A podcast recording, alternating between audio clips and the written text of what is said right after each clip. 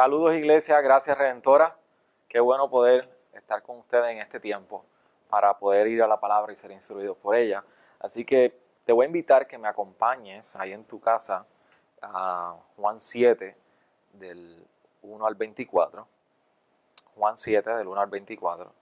Y mientras buscas la palabra en ese capítulo, eh, permítame orar por cada uno de nosotros y pedirle al Señor que en este tiempo de exposición Él pueda bendecir nuestra alma, pueda confrontarnos y traer convicción a nuestros corazones. Señor, en, e, esta mañana venimos delante de ti y venimos ante tu palabra, en la necesidad de tu palabra para ser convencidos, Señor, de nuestro pecado. No hay otra cosa que nosotros necesitemos que no sea tu palabra. Por eso ayúdanos a nosotros, Señor, en esta hora, por estar receptivos ante ella. Necesitamos tu palabra en estos tiempos. Por eso, gracias, Señor. En tu nombre oramos. Amén. Amén. Dice en el capítulo 7, continuando en nuestra serie del el Evangelio de Juan, versículo 1, y vamos a leer hasta el 24, de la siguiente manera. Después, después de esto, Jesús andaba por Galilea, pues no quería andar por Judea, porque los judíos procuraban matarle. Y la fiesta de los judíos, la de los tabernáculos, estaba cerca. Por eso sus hermanos le dijeron, sal de aquí y vete a Judea, para que también tus discípulos vean las obras que tú haces. Porque nadie hace nada en secreto cuando procura ser conocido en público. Si haces estas cosas, muéstrate al mundo, porque ni aun sus hermanos creían en él. Entonces Jesús les dijo, mi tiempo no ha llegado, aún no ha llegado, pero vuestro tiempo, tiempo es siempre oportuno. El mundo no puede odiaros a vosotros, pero a mí me odia, porque yo doy testimonio de él, que sus acciones son malas. Subid vosotros a la fiesta. Yo no subo a esta fiesta porque aún mi tiempo no se ha cumplido. Y habiéndoles dicho esto, se quedó en Galilea. Pero cuando sus hermanos subieron a la fiesta, entonces él también subió, no abiertamente, sino en secreto. Por eso los judíos le buscaban en la fiesta y decían, ¿dónde está ese? Y había mucha murmuración entre la gente acerca de él. Unos decían, él es bueno, otros decían, no, al contrario, extravía a la gente. Sin embargo, nadie hablaba abiertamente de él por medio, por miedo a los judíos.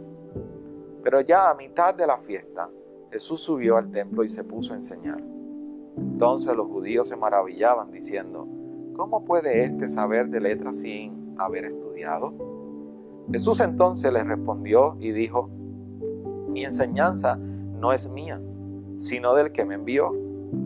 Si alguien quiere hacer su voluntad, sabrá si mi enseñanza es de Dios o si hablo de mí mismo. El que habla de sí mismo busca su propia gloria, pero el que busca la gloria del que le envió, este es verdadero y no hay injusticia en él. No os dio Moisés la ley y sin embargo ninguno de vosotros la cumple. ¿Por qué procuráis matarme? La multitud contestó, ¿tiene ¿Tienes un demonio? ¿Quién procura matarte? Respondió Jesús y les dijo, una sola obra hice, y todos os admiráis. Por eso, Moisés os ha dado la circuncisión, no porque sea de Moisés, sino de los padres. Y en el día de reposo circuncidáis al hombre. Y si para no violar la ley de Moisés un hombre recibe la circuncisión en el día de reposo, ¿por qué estáis enojados conmigo? porque sané por completo a un hombre en el día de reposo. No juzguéis por la apariencia, sino juzgad juicio justo. Esta es la palabra del Señor. en este momento dado, después de nosotros haber pasado el capítulo 6, donde vimos que es uno de, los capítulos más extensos del, del Evangelio de Juan y de mayor confrontación de Jesús a la vida de los discípulos, ahora nosotros nos encontramos en un contexto donde Jesús está hablando de, eh, en, medio de, un tiempo de, los, de la fiesta de los tabernáculos, como se nos. Ahora, permítame describir un poco más, en, qué era este tiempo y qué era lo que estaba sucediendo. La fiesta de los tabernáculos había sido instituida desde, el tiempo del Éxodo, particularmente en Éxodo 23 vemos como el mismo Dios le está dando las instrucciones al pueblo de, que debían de establecer esta fiesta. Eran tres fiestas que se celebraban en el año. Y era una fiesta de los panes sin levadura, una fiesta de la siega, una fiesta de la cosecha. Y vemos la reafirmación y el llamado a, estas fiestas, eh, no solamente en eso, lo vemos también continuando en Levítico, lo vemos en Deuteronomio y así subsiguiente. Ahora estamos en un momento dado entonces donde Jesús se encontraba precisamente cercano a la celebración de esta fiesta. La fiesta duraba prácticamente siete, días, el octavo día tenía una celebración en particular, pero en esos siete días muchísima gente hacía un peregrinaje y decidían prácticamente eh, eh, levantar unos tabernáculos o unas casetas, por decirlo así, y por esas razones que nosotros vemos que eh, llegaban a esta fiesta muchísima gente y permanecían en estos pequeños tabernáculos toda la semana como motivo de la celebración de la, de la fiesta. Sin embargo, en medio de todo esto, allí se encontraba Jesús con sus discípulos. Se nos dice que no iba a pasar por Judea, así que por esa razón estaba en los alrededores de Galilea, porque en Judea lo estaban esperando para matarle. Así que no era el momento todavía, Jesús estaba muy claro de que debía hacer la voluntad del Padre y él decide entonces ir a Galilea con sus discípulos. Sin embargo, y yo quiero hacer un quizás un paréntesis aquí. Estoy seguro que a ti te ha pasado como no me, me ha pasado a mí.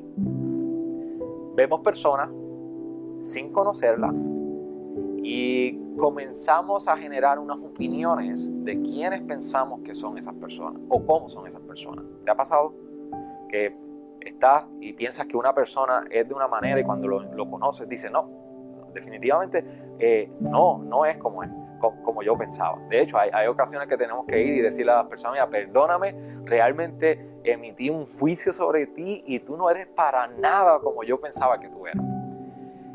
Para Jesús, en este momento de la fiesta, fue un momento que generó muchísimas opiniones acerca de quién era Él. Jesús no se salvó de esto. Y por eso en este momento dado, una de las principales preguntas dentro de este pasaje es, ¿quién es Jesús? ¿Quién es Jesús?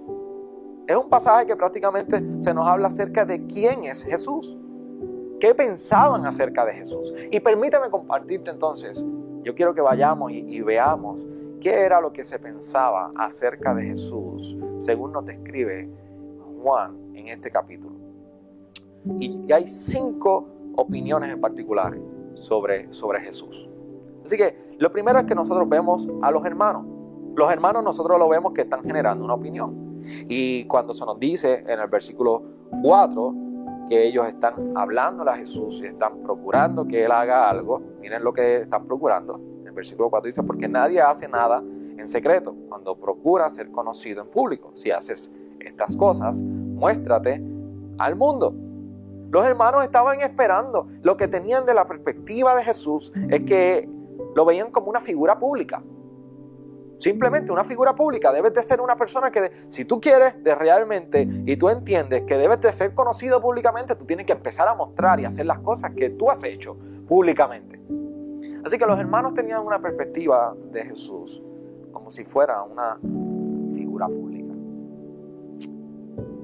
En nosotros en ocasiones nosotros vemos a Jesús a base de nuestra propia perspectiva. Esa es la manera en la que las ocasiones, al igual que los hermanos de Jesús, lo vemos a Él bajo nuestros propios lentes. Pero esa no es la única opinión que nosotros estamos viendo en el capítulo 7 que se generaba acerca de Jesús. Nosotros también tenemos la multitud. Y la multitud también generó una opinión sobre Jesús. Particularmente en el versículo 12 se dice que la multitud veía a Jesús como un buen hombre. Y, suena, suena bueno, suena, suena como que hay virtud en ello. Un buen hombre. Excelente. Esta es la perspectiva más común, Jesús es un buen hombre. Pero permítame llevarlos al capítulo 6, versículo 35, porque ningún buen hombre afirma o reclama o hace las reclamaciones que Jesús hizo. Por eso en el versículo 35 del capítulo 6 vemos a un Jesús que está diciendo, yo soy el pan de vida. Y el que viene a mí no tendrá hambre. Y el que cree en mí nunca tendrá sed. No cualquier buen hombre hace estas afirmaciones. De hecho, más adelante en el versículo 53 estamos viendo a un Jesús que dice, en verdad, en verdad, os digo, si no coméis la carne del Hijo del Hombre y bebéis su sangre, no tenéis vida en vosotros. Así que Jesús en este momento dado, que en el cual estamos citando, la gente le está pidiendo, danos más, danos más milagros, y Jesús les está prácticamente contestando, ¿tú quieres más milagros? Ven, cómeme, bebe de mi sangre. Este es el gran milagro. Así que Jesús hace unos reclamos y unas afirmaciones que son exclusivas de su persona. Por eso Jesús es mucho más que un buen hombre. Pero no solamente la gente veía a Jesús como una figura pública, no solamente veían a Jesús como un buen hombre, también se nos dice en esa segunda parte del versículo 12 que también lo veían como un, engañador. Un engañador porque lo que están afirmando es que Jesús hacía extraviar a la gente, provocaba que se desviaran. Y esto lo que nos enseña es que esta multitud, parte de esta multitud que entendía que Jesús era un engañador, lo estaban, lo juzgando por sus propios prejuicios. Es prácticamente una negación totalmente contrario a la confesión de Pedro en el capítulo 6. Tú eres el santo de Dios. Entonces la pregunta retórica es, ¿por qué un engañador tendría que establecer una moral tan alta? ¿Por, qué un engañador estaría procurando la verdad en todo momento? No tenía sentido. Pero tampoco esta no es la única opinión acerca de Jesús que la multitud había formulado. También, versículo 15 se nos dice que apreciaban a Jesús como un gran maestro. Ellos veían que era un gran maestro. Por eso en el versículo 15 dice, entonces los judíos se maravillaban, diciendo, ¿cómo puede éste saber de letras sin haber estudiado? Lo interesante de, esta, de estos judíos que estaban allí, la multitud, sus hermanos, y particularmente en este texto del versículo 15, es que pudieron apreciar la profundidad y estaban fascinados con la enseñanza de Jesús, pero, pero no sometidos a su autoridad. No sometidos a su autoridad. Y la última opinión que estaban formulándose acerca de Jesús, el versículo 20, es que tenía un demonio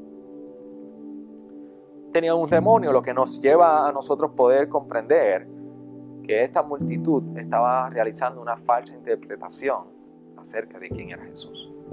Así que tenemos en todo este, en este pasaje tenemos una serie de opiniones sumamente controversiales. Es una figura pública, es un hombre bueno, que es la más común, es un hombre engañador, es un buen maestro y es un demonio. Pero ante todas estas opiniones, ¿cómo podemos poner a prueba cuál es la correcta? ¿Cómo podemos poner a prueba que realmente, acerca de quién realmente era Jesús? ¿Cómo saber que es verdadero? Permítame compartir algunos puntos de acerca de cómo saber qué es lo verdadero de entre todas estas opiniones. Jesús mismo describe qué es lo verdadero. Por eso en la contestación acerca de los hermanos, cuando los hermanos afirmaban que era una figura pública, Jesús trae una contestación en el versículo 6 al 8 cuando dice, entonces Jesús le dijo, mi tiempo aún no ha llegado, pero vuestro tiempo es siempre oportuno. El mundo no puede odiaros a vosotros, pero a mí me odia porque yo doy testimonio de él, que sus acciones son malas. Subid vosotros a la fiesta. Yo no subo a la fiesta porque aún mi tiempo no se ha cumplido. Jesús les está diciendo, déjenme decirle algo. La perspectiva de Dios, Padre, es totalmente distinta a la de ustedes. Y algo que Jesús está enseñando y nos está mostrando a través de esta enseñanza es que la perspectiva de Dios realmente distinta a la nuestra. Lo, que nosotros miramos, lo que nosotros vemos y que para nosotros pareciera que es real, lo juzgamos erróneamente. Porque tú y yo no lo vemos todo. Por esa razón, la perspectiva de Dios es totalmente distinta a, la de nosotros. Y aquí es donde nosotros nos lleva en ocasiones a nosotros querer creer en un evangelio en nuestros propios términos y no en los términos de Dios. Basado en cómo interpretamos nosotros, pero no como Dios lo ha establecido. Lo segundo es, Jesús le dice, la contestación de los hermanos nos deja saber que es lo verdadero. Lo segundo es que si estamos dispuestos a hacer lo que, hacer lo que creemos. Si, estamos dispuestos a seguir y a obedecer aquello que nosotros creemos. En el versículo 16 al 17 se nos dice Jesús trayendo una respuesta precisamente sobre esta opinión que tenían si eran uh, bueno o malo y, y en su enseñanza donde apreciaban que era un buen maestro, se nos dice lo siguiente. Mi enseñanza no es mía, sino del que me envió. Si alguien quiere hacer su voluntad, sabrá si mi enseñanza es de Dios o si hablo de mí mismo. Jesús en esos dos textos lo que nos está diciendo es, si ustedes quieren saber si lo mío es verdadero, requiere que lo pongas en práctica. Requiere obediencia. Entonces la pregunta, ante la pregunta de cuál es la verdad, no tan solo nos, limitamos a, esa a contestar esa pregunta, ¿cuál es la verdad? Sino que también tenemos que contestarnos, ¿estamos preparados? ¿Estamos preparados para poner en práctica la verdad de Jesús en nosotros? ¿Cuál es la motivación de nosotros para seguirle? Escuchaba al pastor David Jackman que decía, ah, nuestra sinceridad es probada por la obediencia, por nuestra obediencia. No hay tal cosa como una sinceridad y honestidad y convicción acerca de lo que creemos de Jesús si no hay una práctica y una obediencia. Lo que nosotros creemos jamás está divorciado de lo que hacemos. Y Jesús aquí nos está recordando. Ustedes quieren saber si, si esto es cierto. Yo les digo que esto, esto procede del Padre.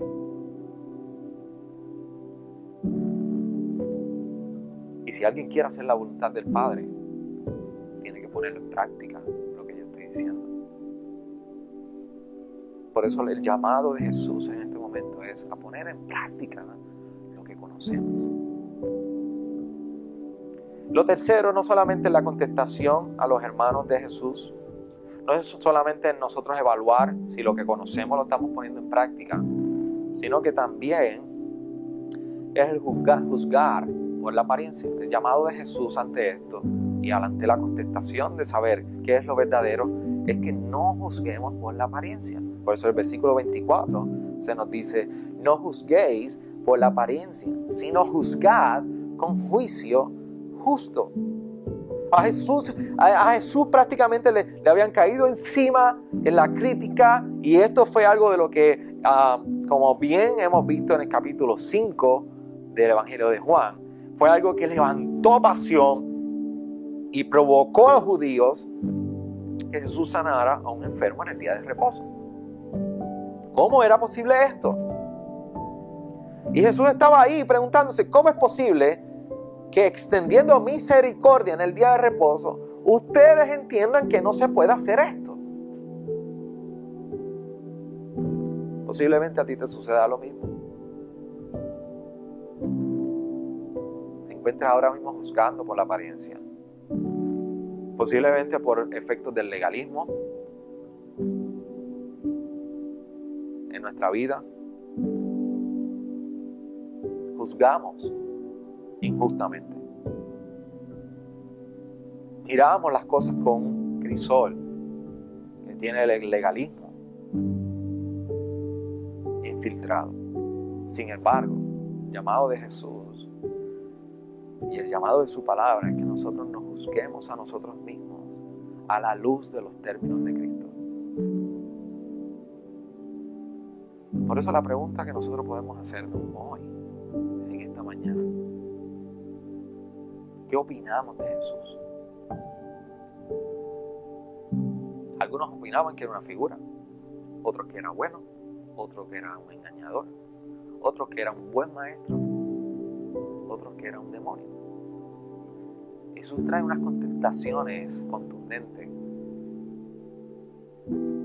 tanto a los hermanos, a los hermanos, recordándoles la perspectiva de Dios jamás es igual a ustedes. Si tú afirmas y crees lo que digo, tu obediencia es una evidencia de que esto es verdad. Y tercero, la manera como tú juzgas y pones tu vida a la luz del juicio de Cristo bajo sus términos. Así que esa pregunta te la tienes que realizar. ¿Qué opinas de Jesús? Si, tú eres un no creyente, hay diversas concepciones acerca de quién es Jesús. Hay diferentes concepciones que puedes tener acerca de quién es Jesús. Sin embargo, permítame aclararte algo, que Jesús es el único en afirmar en Juan 14 que Él es el camino, la verdad y, la verdad y la vida. Y que nadie, nadie puede llegar al Padre si no es por Él. No hay nadie más que ha podido afirmar esto.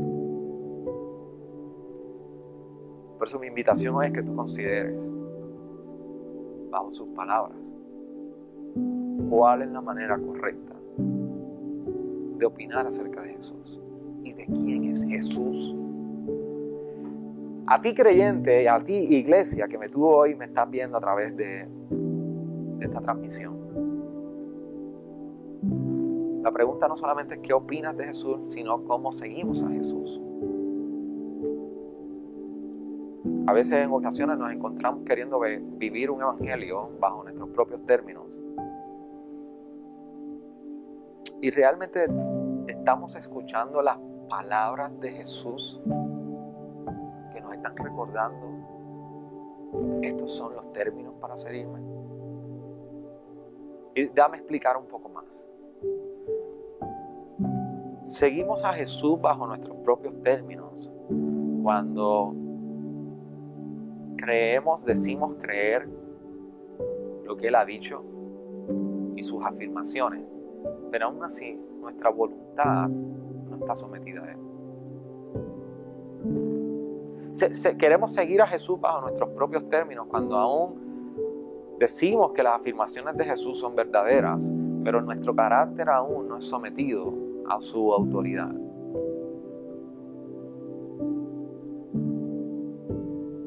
Cuando esto sucede, nosotros estamos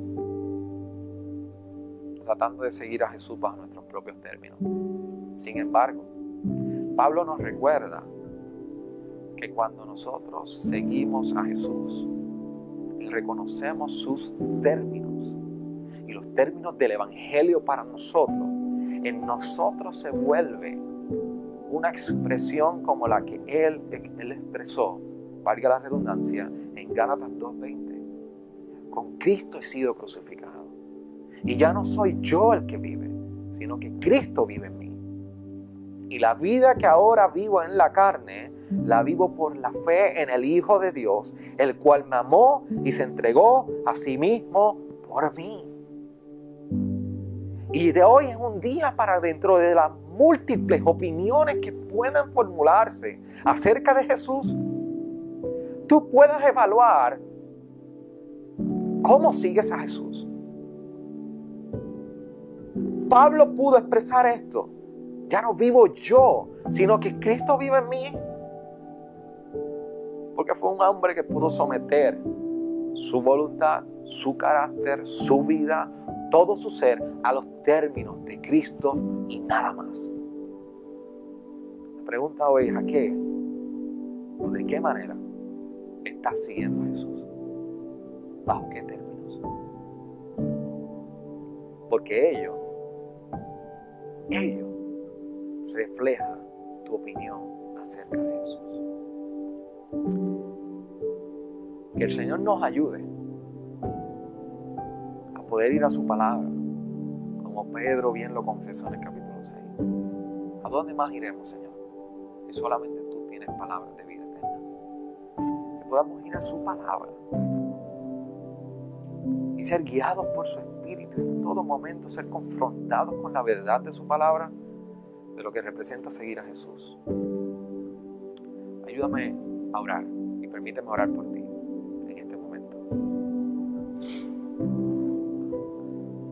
Señor, hoy estamos delante de ti, los múltiples retos que tenemos.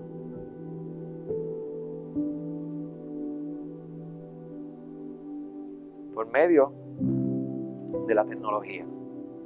Sin embargo, tu palabra no deja de ser y tu palabra misma afirma que ella nunca pasará. Por eso en esta hora hemos sido expuestos a tu palabra.